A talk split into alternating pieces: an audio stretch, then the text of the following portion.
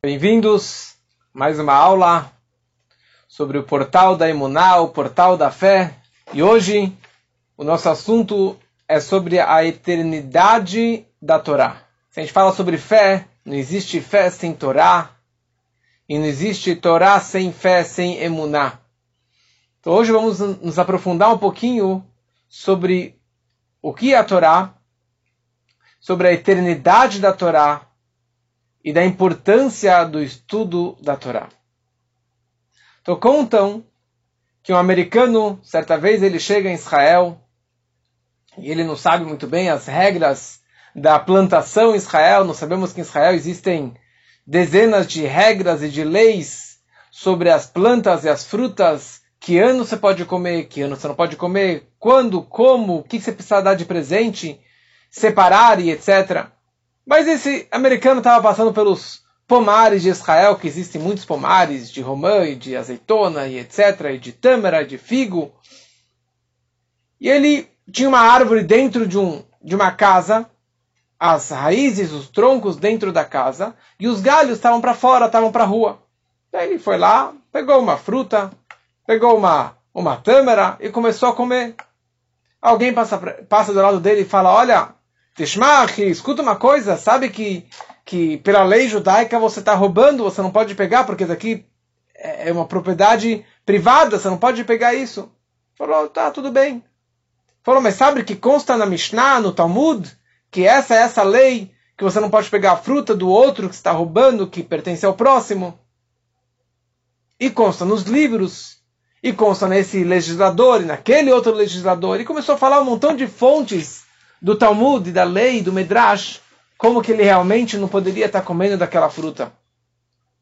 No final ele acabou de, de degustar aquelas frutas deliciosas. Daí ele fala, olha só que incrível essa terra de Israel. Você pode comer de frutas deliciosas e ao mesmo tempo ter um shur Torá, ter uma aula de Torá.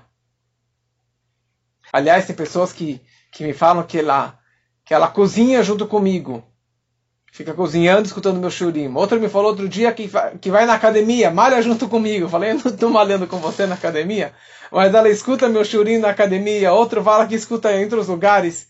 Tinha uma pessoa que escutava no, no meu SoundCloud, dá para ouvir, dá para ver o, o, o, quem que escuta mais os meus shurim. E tinha um cara lá, um amigo, que ele escutava top escutava todos os meus shurim. Estava lá com, sei lá, 800, 900 shurim. Em primeiro lugar, primeiro colocado.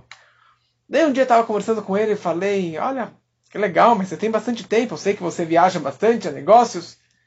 Falei, é, mas o dia que eu prefiro, que eu adoro escutar o seu shurim, é no Shabat. Shabat é o melhor dia para estudar a Torá. eu virei para ele e falei, olha, escuta uma coisa, querido. Coloca a volta, parabéns que você gosta das minhas aulas. Mas se você está escutando no Shabat, eu prefiro que você não escute. Shabat é um dia de estudar a Torá, mas não as aulas virtuais. Não escutar no podcast os meus shurim, porque você está transgredindo o Shabat para escutar uma aula de Torá. Então isso não funciona direito. Mas de qualquer forma, estudo da Torá, as aulas de Torá, são algo que no passado nunca foi tão acessível quanto os dias de hoje. E não só eu, meus irmãos e outros vários rabinos, tem vários e vários canais e centenas e centenas de aulas de shurim por áudio, por vídeo, de todas as formas. Então não há mais essa desculpa que existia no passado, não tenho tempo, é trânsito, é difícil chegar e acessar e etc e tal. Mas de qualquer forma, eu mandei para vocês no grupo o Perquê Avot, um pedacinho, o texto da Ética dos Pais, do livro tão conhecido que já dei dezenas de aulas sobre Perquê Avot. E ali no capítulo 6, na Mishnah número 9, consta a seguinte frase. Aliás, todo quem gosta de Perquê Avot, quem gosta da ética dos pais, ali, o capítulo 6, que como já expliquei uma vez, não faz parte originalmente do Perkei Avot, não foi o Rabi Uda Hanassi, o Rebbe, que escreveu todas as Mishnayot, ele não escreveu esse capítulo 6 da Ética dos Pais. Depois foi acrescentado esse capítulo 6. E todo esse capítulo 6, alguém acabou de me escrever que ele precisa de alguns textos sobre a importância da Torá para a festa da Torá das filhas.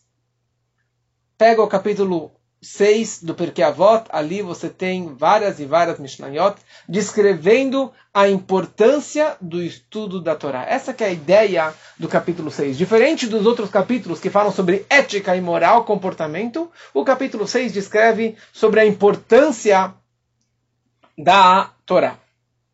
Então vamos ler aqui a Mishnah número 9. Rabbi Yose ben Kisma disse: Certa vez andava pelo caminho, quando deparou-se comigo certo homem. Saudou-me, Shalom. E eu lhe respondi, Shalom. Ele me disse, Rebbe, de que lugar és? Respondi-lhe, sou de uma grande cidade de eruditos e sábios. Ele me disse, Rabi, se estiver disposto a viver conosco em nosso lugar, repito, em nosso lugar, te darei uma, um milhão de dinares de ouro, pedras preciosas e pérolas.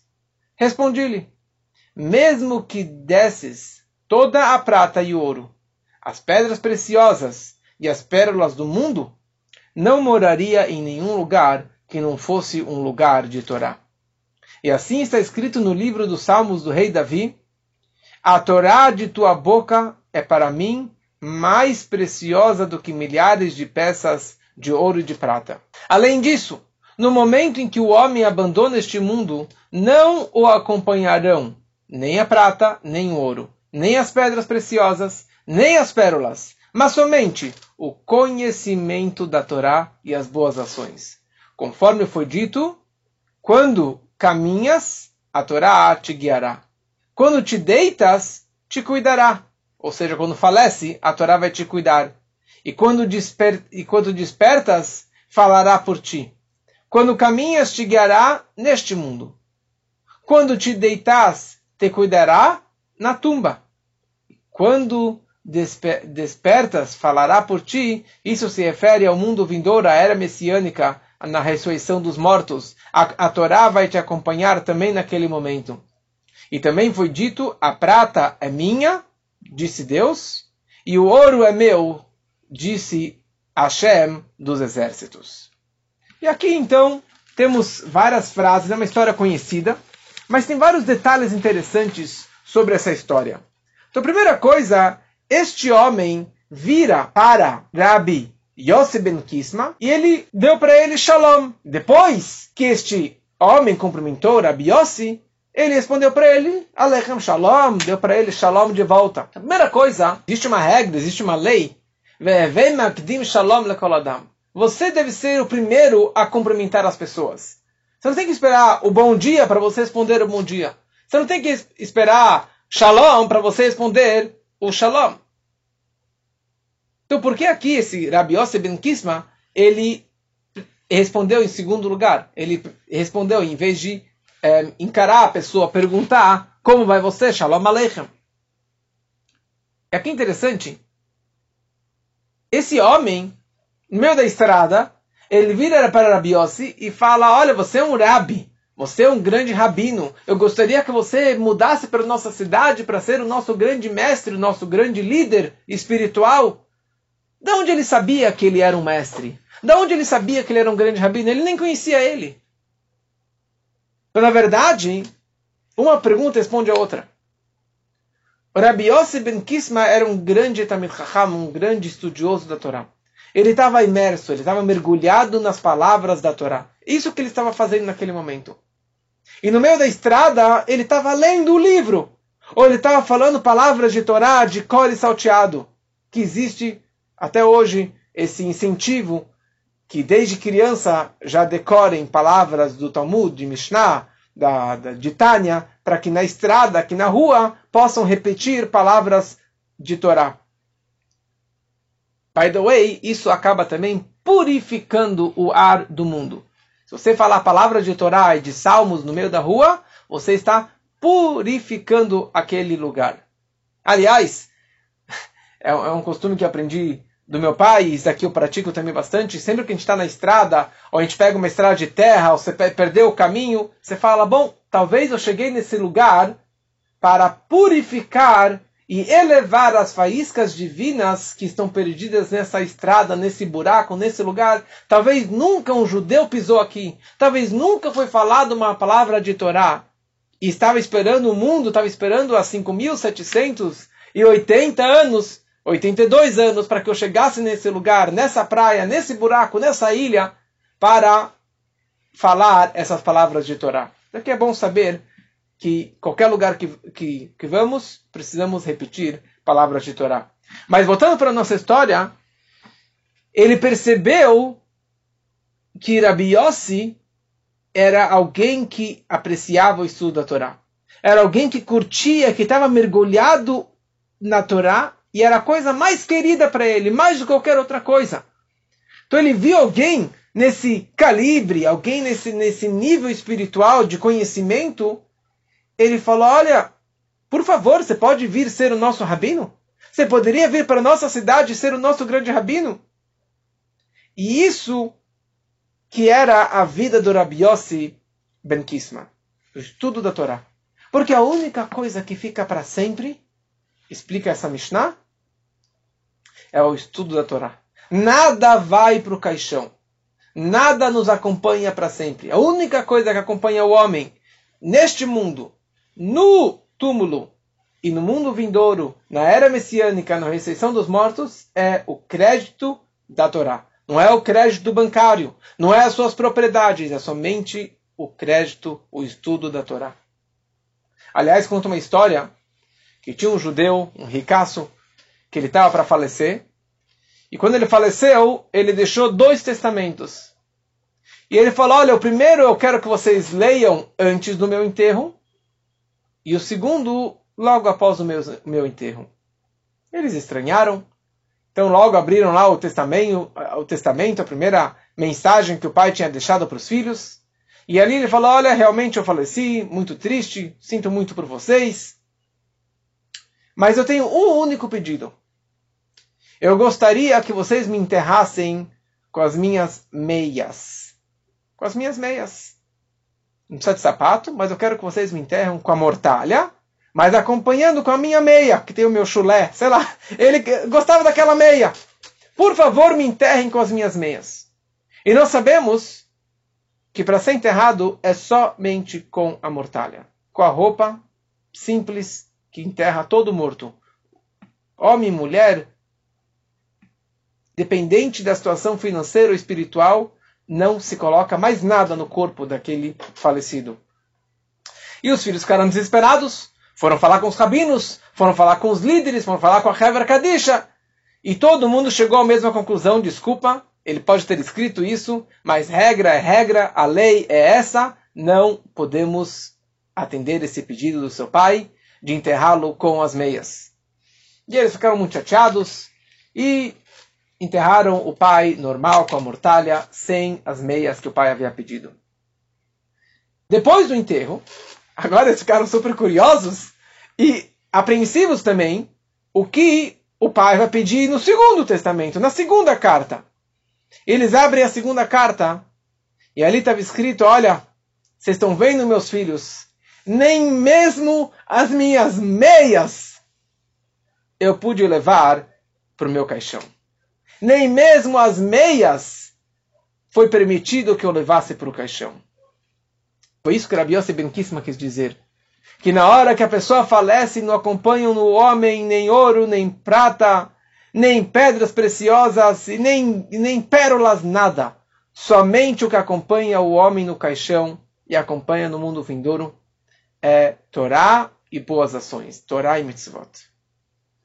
Foi isso que, na verdade, milhões e milhões de judeus, todos os nossos antepassados, ou muitos dos nossos antepassados, entregaram a sua vida para poder manter Torá, o estudo da Torá. A ênfase hoje não é as mitzvot, a ênfase hoje é sobre o estudo da Torá.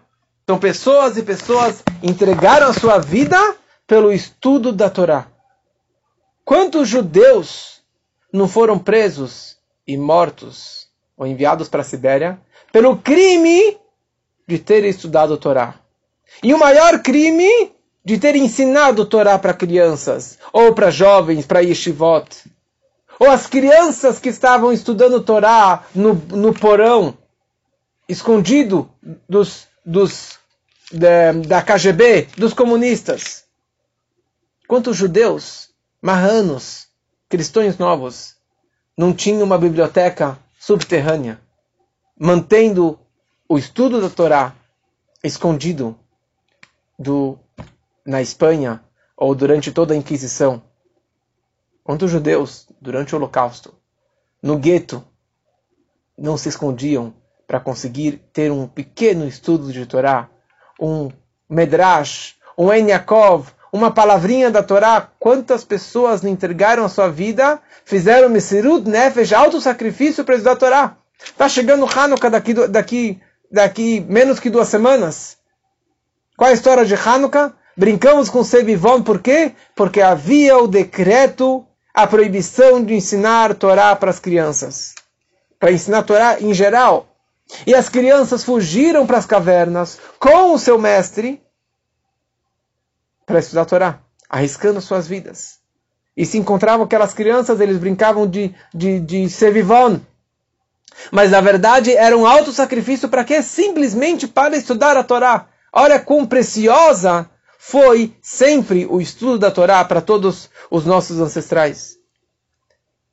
Como já falei numa outra aula, consta aqui também no Porquê Avot, que o Rabi Yoshua, antes que ele nasceu, ou logo que ele nasceu, a mãe dele, a mãe dele pegou o berço dele e colocou dentro do Beit HaMidrash, dentro da casa de estudo, e deixou o bebê lá, vivendo nas paredes que estavam ecoando o tempo todo o barulho da Torá, o estudo da Torá. Ele, ela deixou o garoto lá dentro. Qual o mérito dele? Fala porque a avó bem-aventurada, feliz é a mãe dele que, que gerou ele, que colocou ele desde pequenininho num lugar, é, num lugar de Torá, num lugar de palavras de Torá tão sagradas.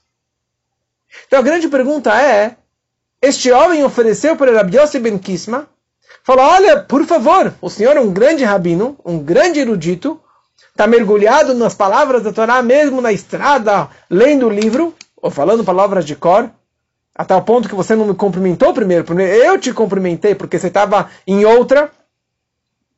Então por que Rabiossi recusou a oferta? Ele deu para ele uma boa oferta, vou te dar muito dinheiro, você vai conseguir sustentar sua família devidamente. E você vai dar seu shurim, vai dar suas aulas. Qual o problema? Por que o Rabiossi recusou tal oferta? Não era uma questão financeira? Ele deu para ele muito, ofereceu para ele muito dinheiro, porque ele realmente recusou de ser o rabino daquela cidade. Aliás, existe a regra de Avat Israel, de amor ao próximo. Você tem que aproximar as pessoas, você tem que ensinar para as pessoas Torá, aproximá-las da Torá, do estudo da Torá. E alguém está te pedindo aqui para ser o rabino da comunidade e você simplesmente recusa? Mas Rabi Yossi, ele se apegou numa palavrinha. Rabi Yossi, ele percebeu que a intenção deste homem não era uma intenção pura, para que eles tivessem um rabino, um professor, um mentor, um orientador. O homem virou para Rabi Yossi e falou,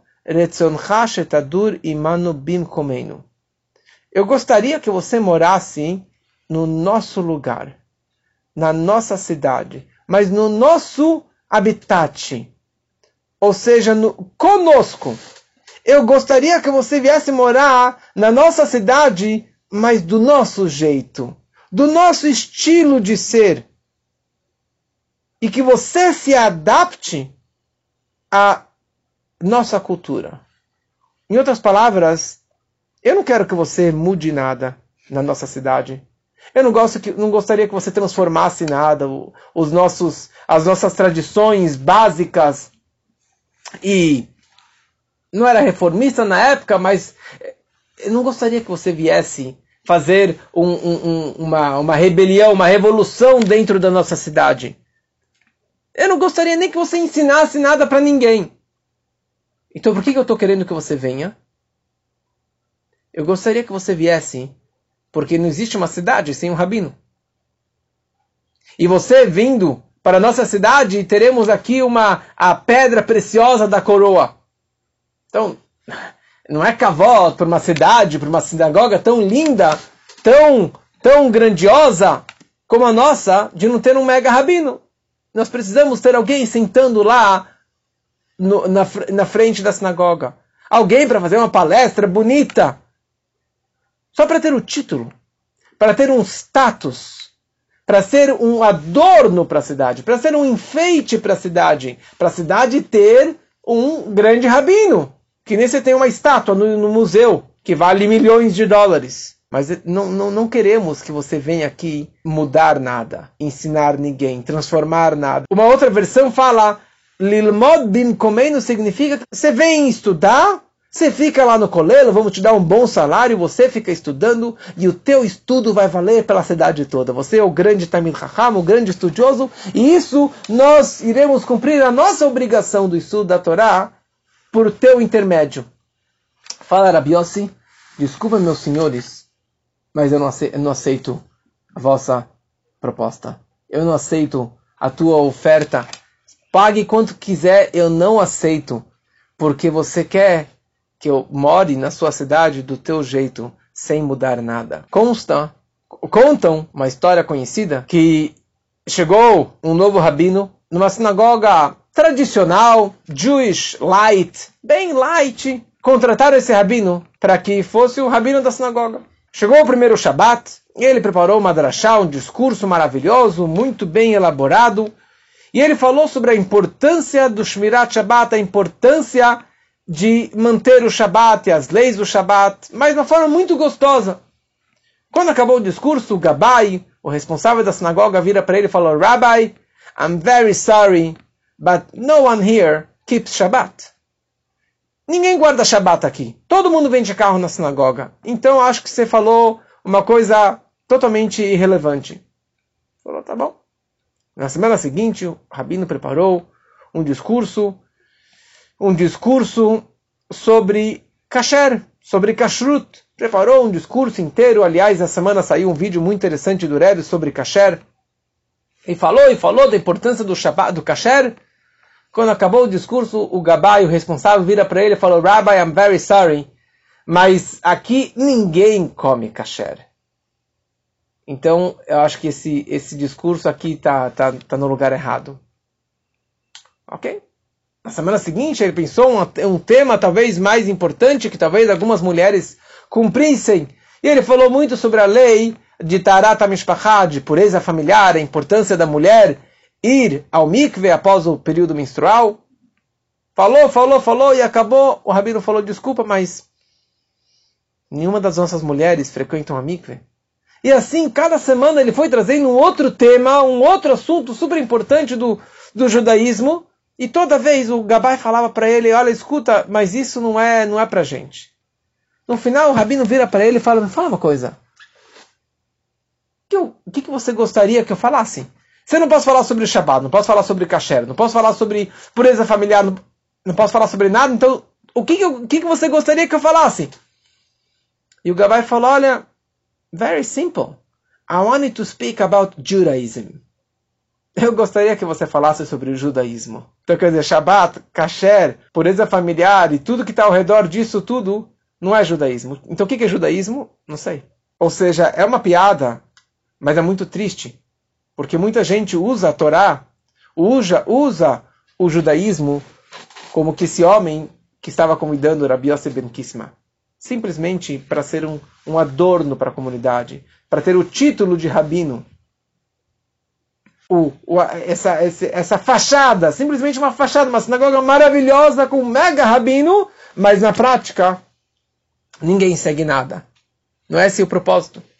O propósito da Torá é de influenciar o homem.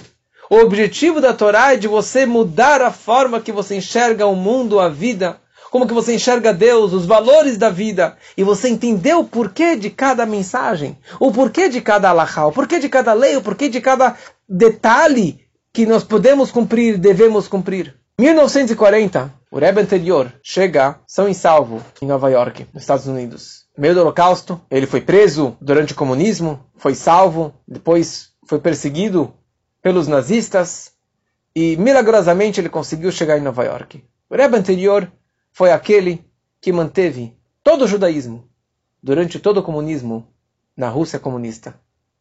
Ele enviou centenas e centenas de alunos e discípulos para arriscarem a sua vida e muitos e muitos deles perderam suas vidas por quê?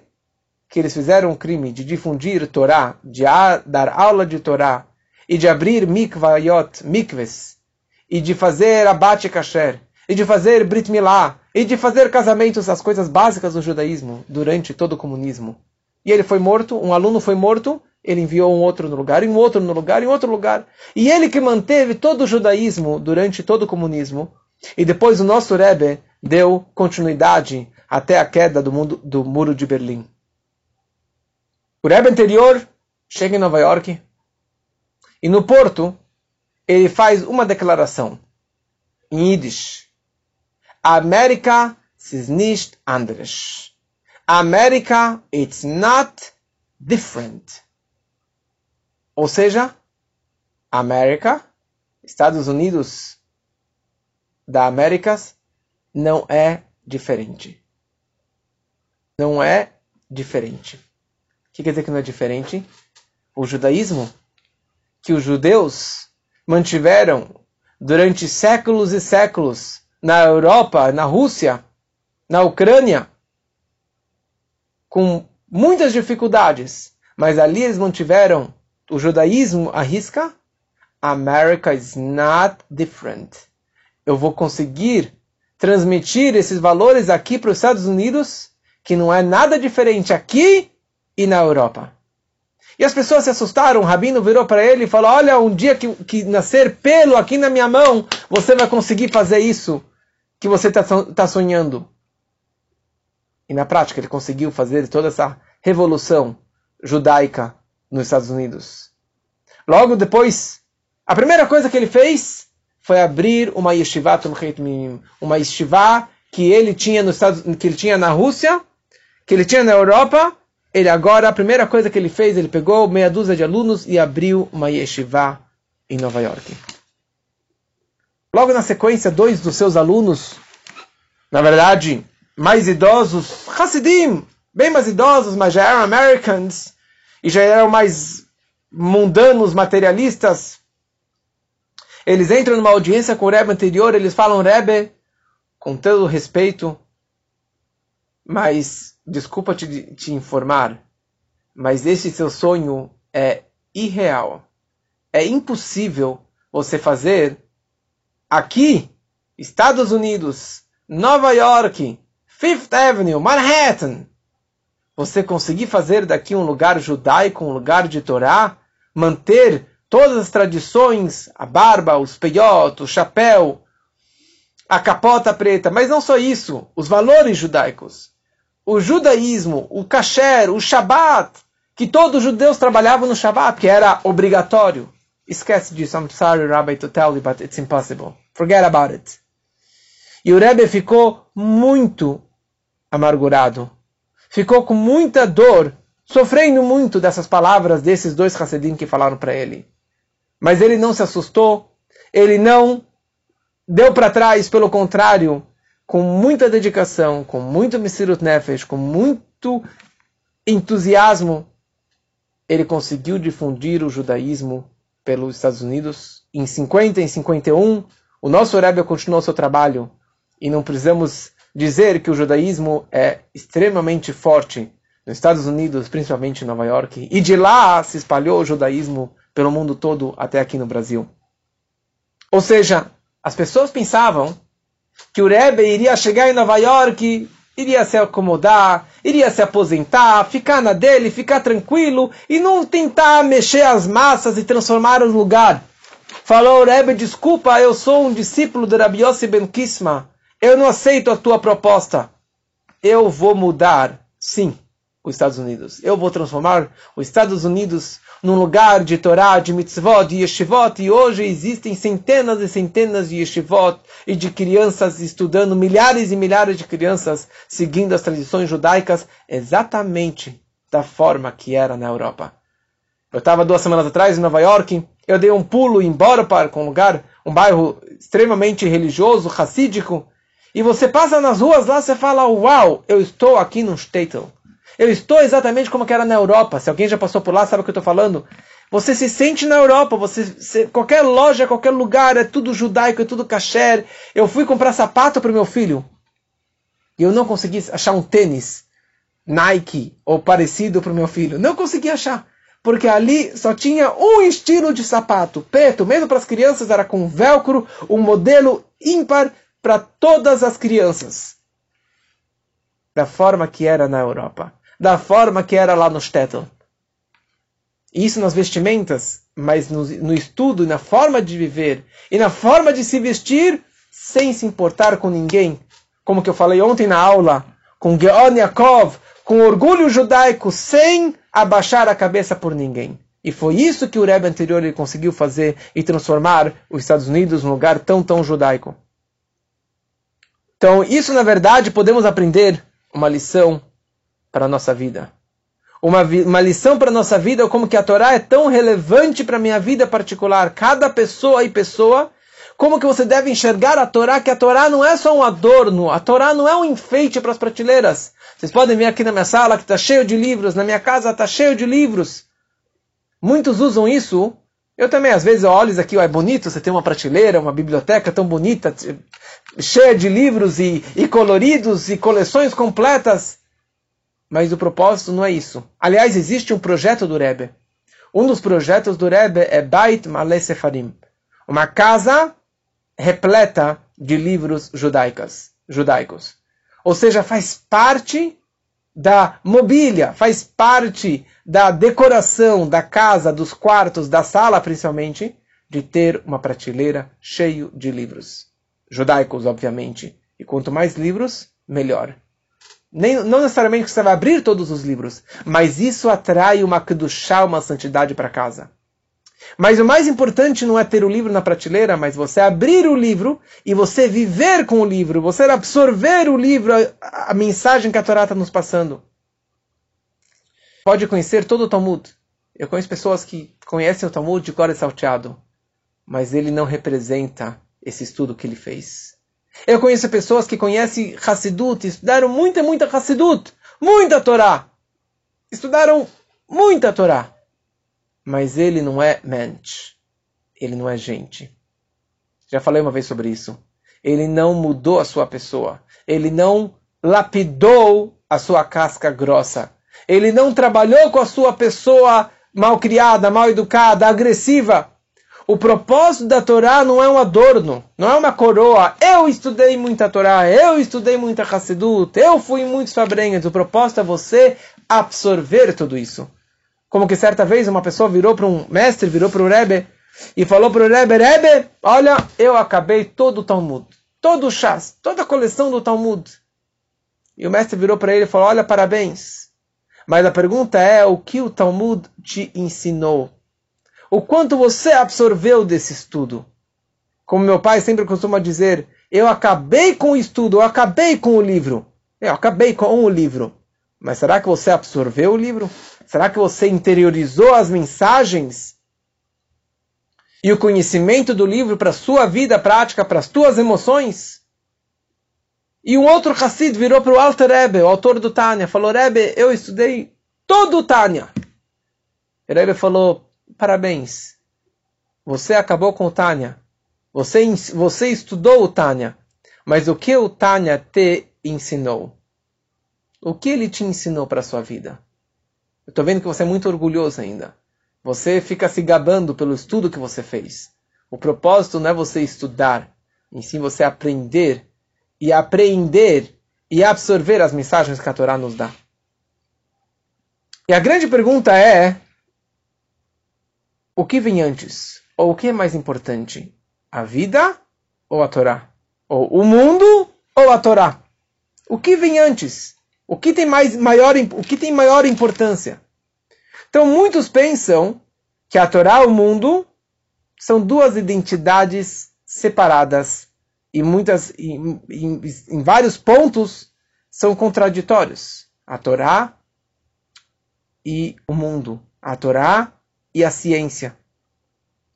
Falam nossos sábios, Bereshit bara Elohim et hashamayim vetaretz. No princípio, no início, Deus criou os céus e a terra. Bereshit se escreve Beit Reshit. Dois propósitos Deus criou a terra. Deus criou os céus e a terra, o mundo, o universo. Duas coisas que são chamadas de propósito. Torá é chamado o início da sabedoria divina. Deus criou o mundo para a Torá. Deus criou o universo com todas as galáxias, com todos os planetas, zilhões e zilhões de estrelas, e os mares e as terras, e todos os homens e criaturas, e bichos e pássaros, para quê? Para a Torá. O propósito da criação do mundo foi para a Torá. Aliás, mais uma coisa. Beit Reshit, dois propósitos. A Torá e Bnei Israel, o povo de Israel. Ontem eu falei sobre o orgulho judaico. Se você não, não escutou, pode entrar no meu podcast ou no Instagram escutar a aula sobre o orgulho judaico. Sim, o mundo foi criado para a Torá e para o povo de Israel. Esse é o propósito da criação do mundo. Ou seja, é impossível que o mundo seja uma contradição à Torá. Se o mundo foi criado para a Torá, ou seja, o propósito de tudo que existe é para a Torá, não pode haver nada no mundo que não seja em prol da Torá. O Medrash traz a seguinte frase: que a Torá ela diz: Eu sou a ferramenta de Deus. Eu sou a ferramenta de Deus.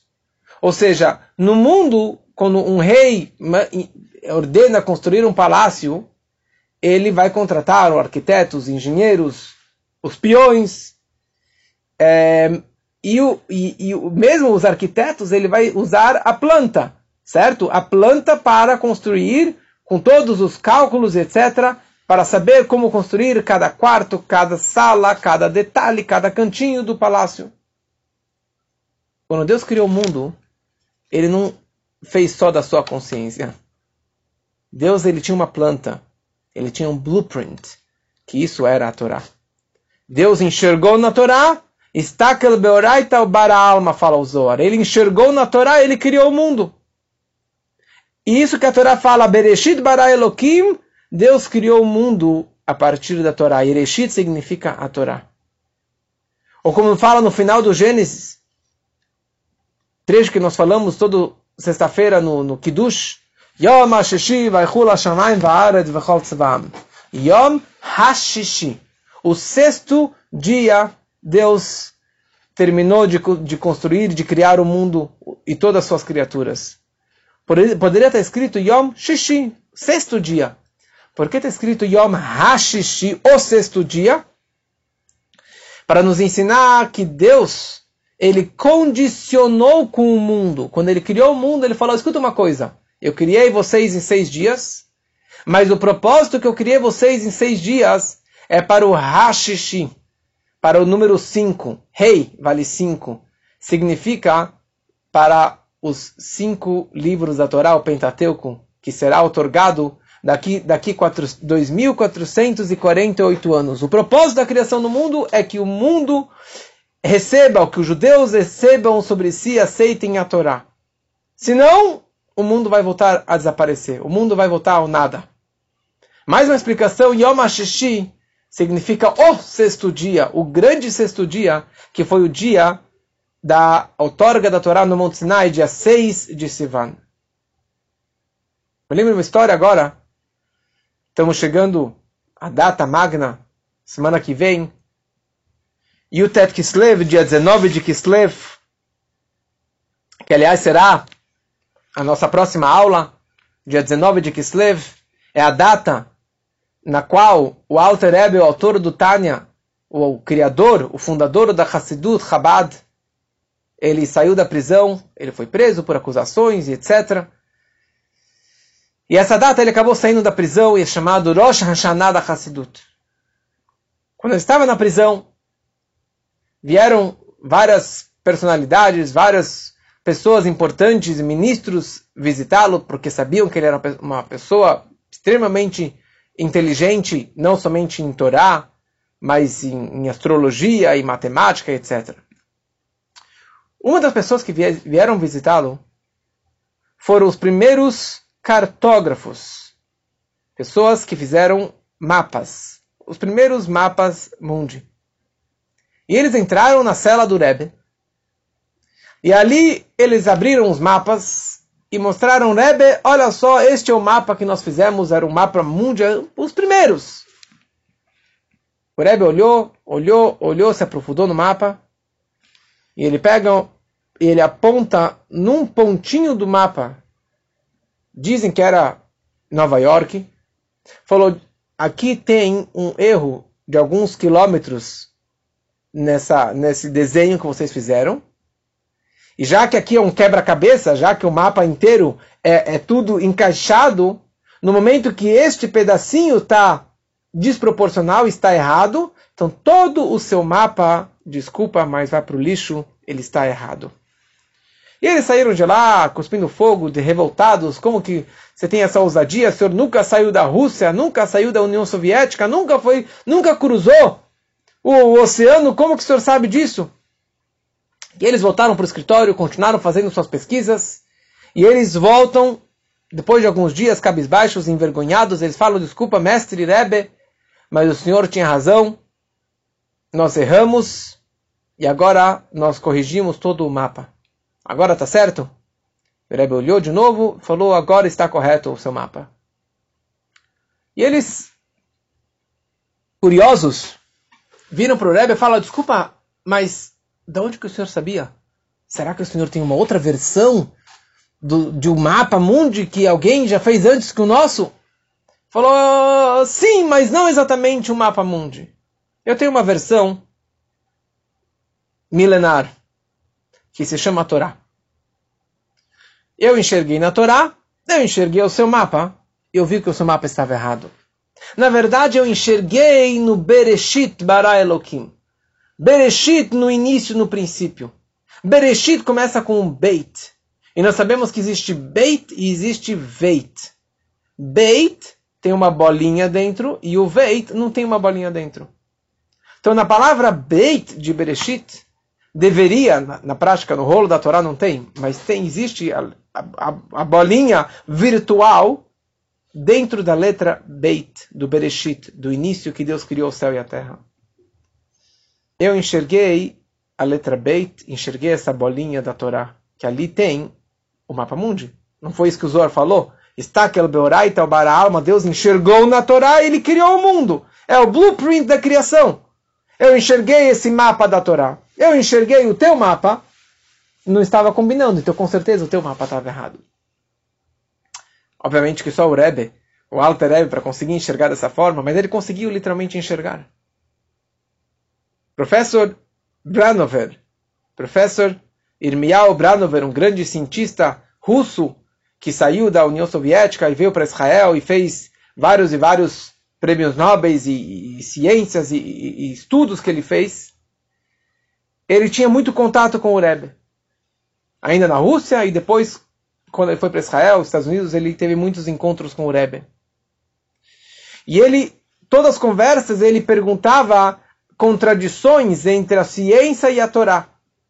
Né? Como realmente conciliar essas contradições de valores judaicos da Torá e a ciência, o que os cientistas estão descobrindo. E depois que ele recebeu todas as suas res, eh, respostas sobre as suas perguntas, ele, o professor virou para o Rebbe e ele falou: Olha, será que algum dia todas as contradições entre a Torá e a ciência serão, serão respondidas?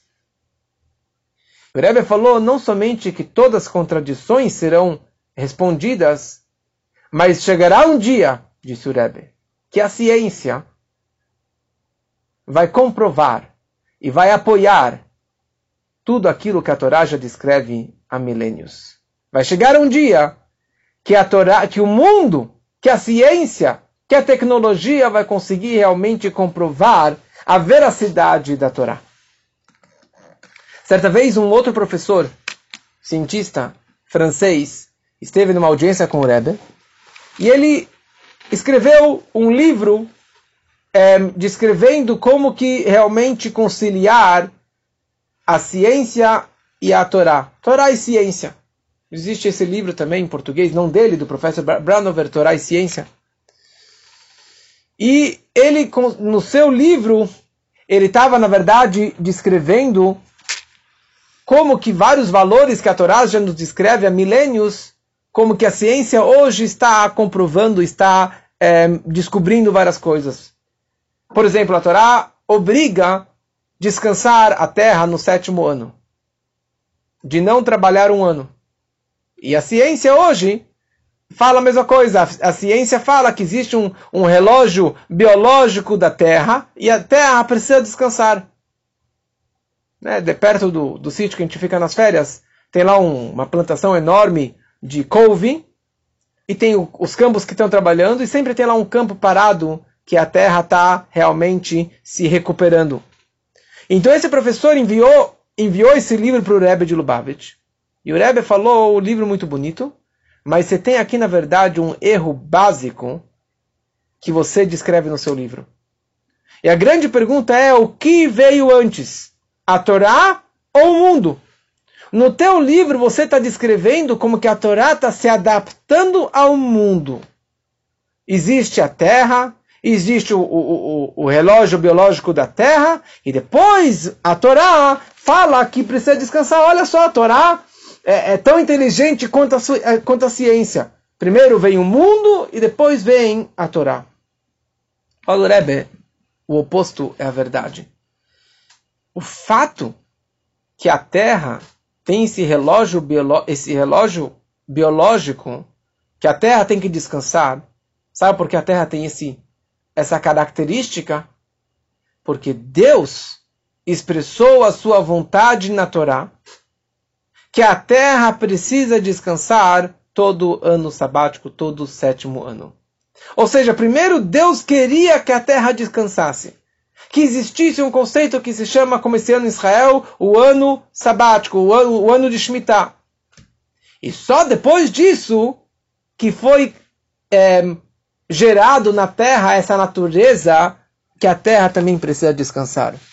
Ou seja, isso a gente consegue explicar vários e vários assuntos que acontecem no mundo. Por exemplo, a gente sabe que o oitavo dia que a criança ela nasce é o dia que a coagulação do sangue está mais concentrada e é o melhor dia para conseguir fazer o Brit Milá.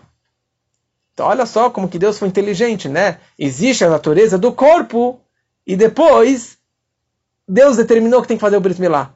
Não, pelo contrário. Deus determinou que o menino tem que fazer no oitavo dia o Brit Milá. E, consequentemente, isso gerou no corpo, na natureza do corpo, essa questão da coagulação. Mulheres que frequentam a mikve, mensalmente, após o período menstrual, elas sabem que o dia mais fértil para uma mulher engravidar que está com a melhor ovulação para conseguir realmente engravidar é a noite da mikve, que são cinco dias depois da menstruação, mais sete dias, doze dias após a menstruação. Fala, olha só como Deus é inteligente, né? Como que ele realmente conseguiu encaixar que a mikve fosse exatamente no dia mais fértil da mulher. Pelo contrário, Deus determinou que a mulher, depois da, da menstruação, ela precisa se purificar, ela precisa entrar na mikve mais ou menos depois de 12 dias após a menstruação. E a mulher tem a mitzvah máxima de pureza familiar de ir ao mikve. E isso gerou no corpo da mulher essa natureza que ela fosse, que o dia mais fértil fosse exatamente o dia daquela mikve. Ou mais um exemplo. Nós sabemos que para o peixe ser kasher tem que ter escama e barbatana. E a regra diz que todo peixe que tem escama, obrigatoriamente ele tem barbatana, ele tem nadadeira. Por exemplo, você pode comprar sardinha enlatada sem selinho de kasher. Por quê? Porque a sardinha é a sardinha pura, só com um pouquinho de óleo, de azeite.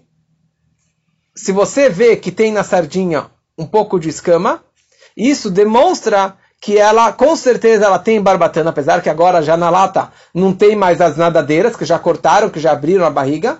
Mas ela, o fato que ela tem escama, isso comprova que ela tem barbatana. Ou se você quer comprar um, um salmão congelado, que veio do Alasca, você pode comprar.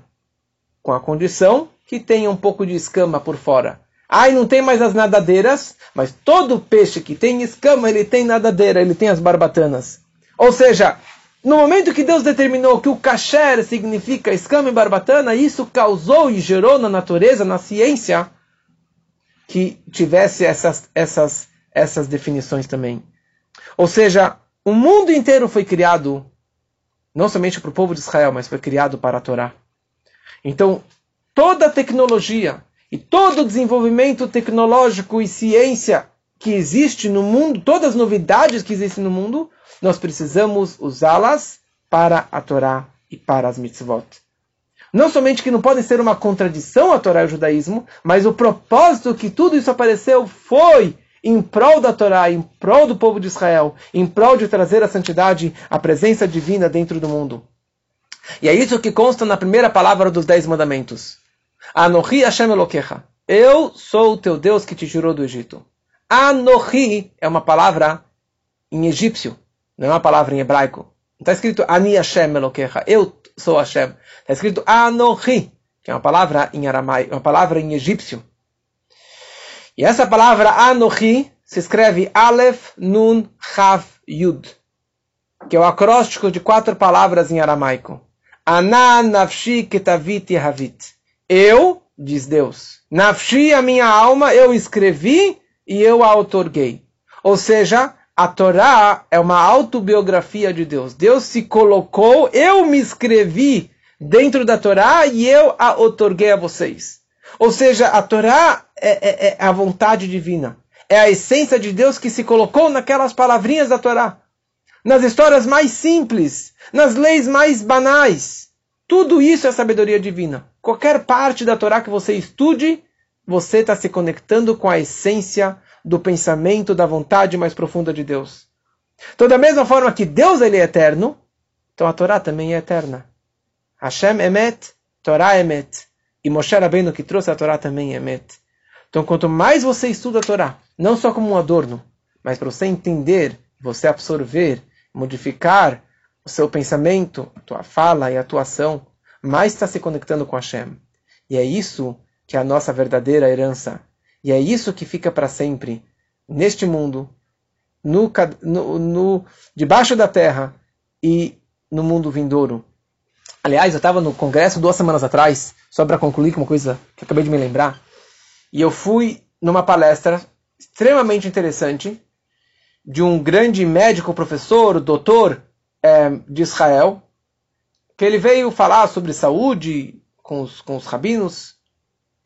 E ele, ele é formado e, e fez doutorado em terceira idade e demência, em, em terceira idade, demência e problemas da, da, do final da vida. E ele, anos atrás, ele foi para uma faculdade americana provar uma tese, fazer um mestrado e fazer uma provar uma tese.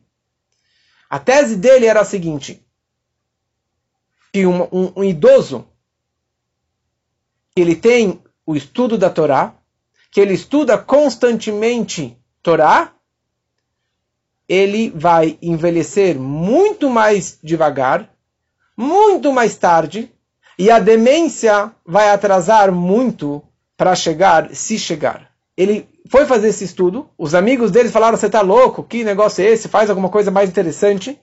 E ele foi, enfrentou, fez esse estudo, comprovou a tese dele, trouxe vários e várias provas e testes de, de idosos e foi aprovado, e foi é, recompensado, e foi é, comprovado toda essa tese. E isso nós não precisa sair no papel, na prática você vê um idoso judeu, Raham, que estuda a Torá frequentemente, ele envelhece muito mais tarde. E ele fica demente muito mais tarde. Ele fica ele tem vida muito mais longa. Por quê? Porque a Torá é vida. Se você estuda mais Torá, você tem mais vida, mais qualidade de vida. Então que possamos acrescentar cada vez mais no nosso estudo e na vivência com a Torá, e dessa forma teremos vida eterna, com vida verdadeira, conectados com Torá e com mitzvot.